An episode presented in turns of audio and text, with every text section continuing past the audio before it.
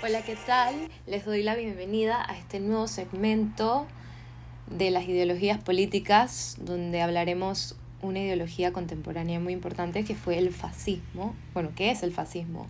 Es un movimiento político y social que tuvo su origen y expansión durante la mitad del siglo XX, concretamente entre la Primera y la Segunda Guerra Mundial.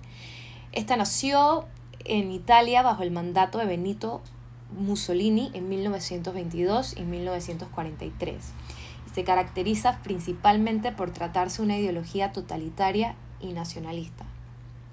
Ahora bien, la exaltación de la nación choca contra el ideal del individuo, defendido por el liberalismo o el de la clase social, defendido por el socialismo. Por eso el fascismo se presenta como una tercera vía, las alternativas a las democracias liberales, formada por los países ganadores de la Primera Guerra Mundial y al movimiento obrero en auge a otros países. Llevando a la práctica, el fascismo tiende a formas de gobiernos totalitarias, renunciando a cualquier cauce democrático en pos de un partido unido. Las características del fascismo. Eh, como hemos señalado anteriormente, una de las principales características del fascismo es la ideología nacionalista y radical heredera del nacionalismo romántico del siglo XIX. Esto hace que falta de las libertades individuales sea fácil de justificar. Por eso, si es por eso, el bien de la nación.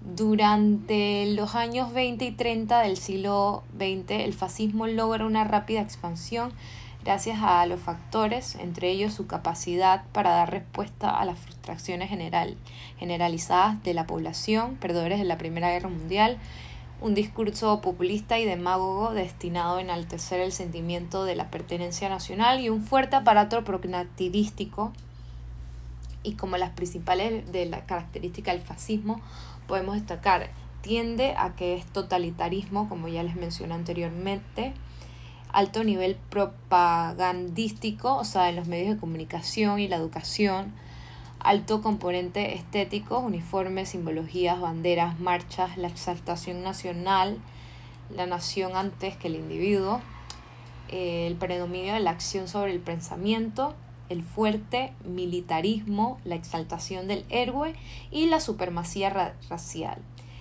Eh, bueno, el origen del fascismo tuvo sus orígenes en Italia, como les mencioné, justo después de la Primera Guerra Mundial.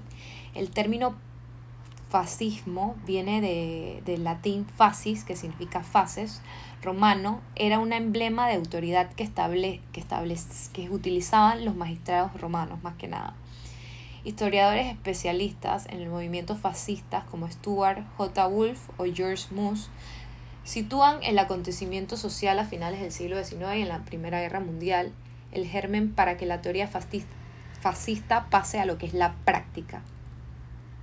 Eh, según Emilio Gentil, profesor de la historia, de historia en la Universidad de La Sapienza, el fascismo nace oficialmente el 23 de marzo de 1919, cuando Benito Mussolini fundó la, la formación Liga Italiana de Combatientes, origen del, del Partido Nacional Fascista Italiano.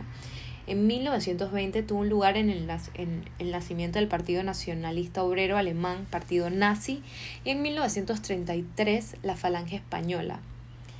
Eh, a continuación les, les voy a hablar cómo identificar un fascismo. Hasta la llegada de Vox en España era uno de los pocos países europeos donde la extrema derecha no tenía representación parlamentaria propia, lo cual no quiere decir que no existiese. Su electorado se decantaba por formaciones políticas que defendían un ideario de una forma más o menos velada. Es un hecho que el mensaje claro y contundente de Vox ha ofrecido un convijo a este electorado ultra hasta, hasta ahora huérfano que comprueba cómo la nueva formación política defiende sus intereses sin complejos. El término fascista ha vuelto a coger fuerza y comienza a ser empleado a la ligera para descalificar o calificar a uno de los uno u otro de los bandos con riesgo de incurrir en la banalización del mal del mal de la que nos advertía el filósofo Hannah Arendt en, en en, Jerusalén, en, en su obra Eichmann en Jerusalén en 1963. Para evitar la normalización del término fascismo en debate público y, sus, y su consiguiente vacío de contenido, vamos a intentar desenmascarar qué actitudes son susceptibles de ser catalogadas como fascistas. Tenemos la, bueno, eh, el filósofo Huberto Eco ofreció en su conferencia en Colombia 14 claves para identificar el fascismo. Una de ellas fue el culto a la tradición, elementos tradicionales como la religión, la lengua, la familia, añoranzas por tiempos pasados, sabores arcaicos o textos sagrados. Otro, el rechazo a lo moderno, las ideas ilustradas y toda idea progresista son negativas para atentar contra el estado actual de las cosas. El culto a la acción por la acción, pasar a la acción sin necesidad de una reflexión previa, sea, actuar por actuar. El desacuerdo de la traición, anular cualquier pensamiento crítico, todo aquel que esté en contra de este se considera, o sea, que esté en contra del mismo pensamiento se considera enemigo. Miedo a lo diferente. Miedo a los intrusos. El primer llamamiento de un movimiento fascista es en contra a los que vienen de afuera. Apelación de la frustración social. Frustración entre las clases medias. El fascismo encontrará su público en una mayoría social furiosa, frustrada. Otros de estos es el nacionalismo y obsesión por una conspiración todo es culpa de una conspiración mayor, ya sea judío-masónica, comunista, etc. Otra sería la humillación por la riqueza y fuerza de los enemigos, miedo y envidia al enemigo más que nada. El pacifismo es, un, es transigir con el enemigo. El pacifismo es la estrategia para tener al pueblo callado y sometido, principio de guerra permanente. Otro es el desprecio por los débiles etilismo en todas las esferas de la sociedad, humillación de los débiles y a los pobres. Todo el mundo puede ser héroe. El heroísmo es la norma del fascismo. Cualquier que luche por el movimiento será un héroe o un culto a la muerte. Machismo y homofobia, desdén hacia las mujeres y rechazo a las actitudes sexuales contrarias a las tradicionales. Populismo, eh, respuesta emocional de un público consignadas vacías, un poco racionales, y por último, una lengua particular, neolengua, vocabulario empobrecido y elemental para limitar el razonamiento. Bueno, ahora les voy a hablar sobre el fascismo, eh, uno de los primeros fascismos, que es el italiano, que ocurrió, como ya les mencioné anteriormente, en 1914 surgió el Facios de Acción Internacionalista Revolucionaria, grupo de jóvenes nacionalistas que reivindicaría la participación de Italia en la guerra un paso firme para, la acción. En mayo siguiente Italia se sumó a la contienda por aquel entonces con el socialista que ya conocemos, Benito Mussolini. Ya formaba parte de la organización, lo cual pasó a liderar años más tarde. Eh, en 1922 Mussolini, ya, ya líder del Partido Nacionalista, ordenó una marcha masiva hacia Roma con camisas negras de todo, de todo el país, tomaron las carreteras, decididos a hacerse con el control de lo que sería el gobierno. El rey Manuel III se negó a declarar el estado del sitio, por lo que el ejército italiano no paró a Mussolini. El 30 de, octubre de ese mismo año, eh, el rey pidió a Mussolini que fuese el primer ministro. La dictadura llegó más tarde cuando el nuevo gabinete de Benito Mussolini ya estaba instalado en Roma y el partido había tomado el control sobre los principales organismos del, del mismo país. En 1936 el fascismo italiano y Mussolini se encontraban en su máximo apogeo tras la victoria de Etiopía y la reivindicación de Italia colonial, perdón, Mussolini acuerda con Hitler el envío de contingentes a España para apoyar al general Franco durante la Guerra Civil Española.